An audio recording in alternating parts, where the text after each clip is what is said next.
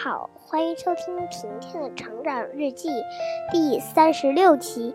今天我给大家讲的故事叫做《小狐狸和小熊去南极》。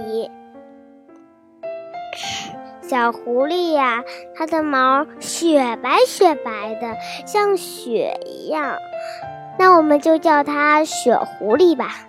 小雪狐狸，它说：“我要去找我的好朋友。”灰灰熊玩，灰灰熊，它在洞里冬眠呢。他们要去北极玩，特别冷，而且还会有北极熊。北极熊跟小熊灰灰是一伙的，他们俩也是好朋友。可是呢，小熊还在睡觉呢。他小狐小。雪狐狸就说：“那我自己去那儿玩吧。”可是到了那儿，北极熊又说：“小熊灰灰呢？”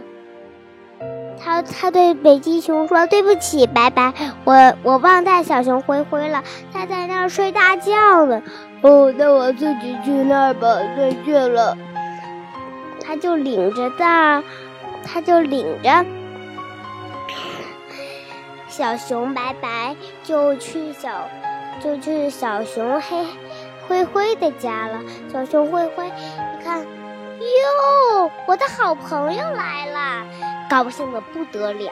他们在那儿转圈圈玩，转圈圈玩。突然有个影子窜过来，他们一看，哟。怎么小老鼠也来呀？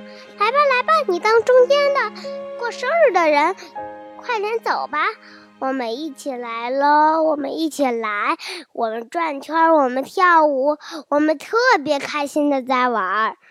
可是呢，他又，他们说我们要回家了，再见了，再见老鼠，再见北极熊，再见小熊。好，今天就故事就在这里吧，拜拜。下集我还会讲的哟。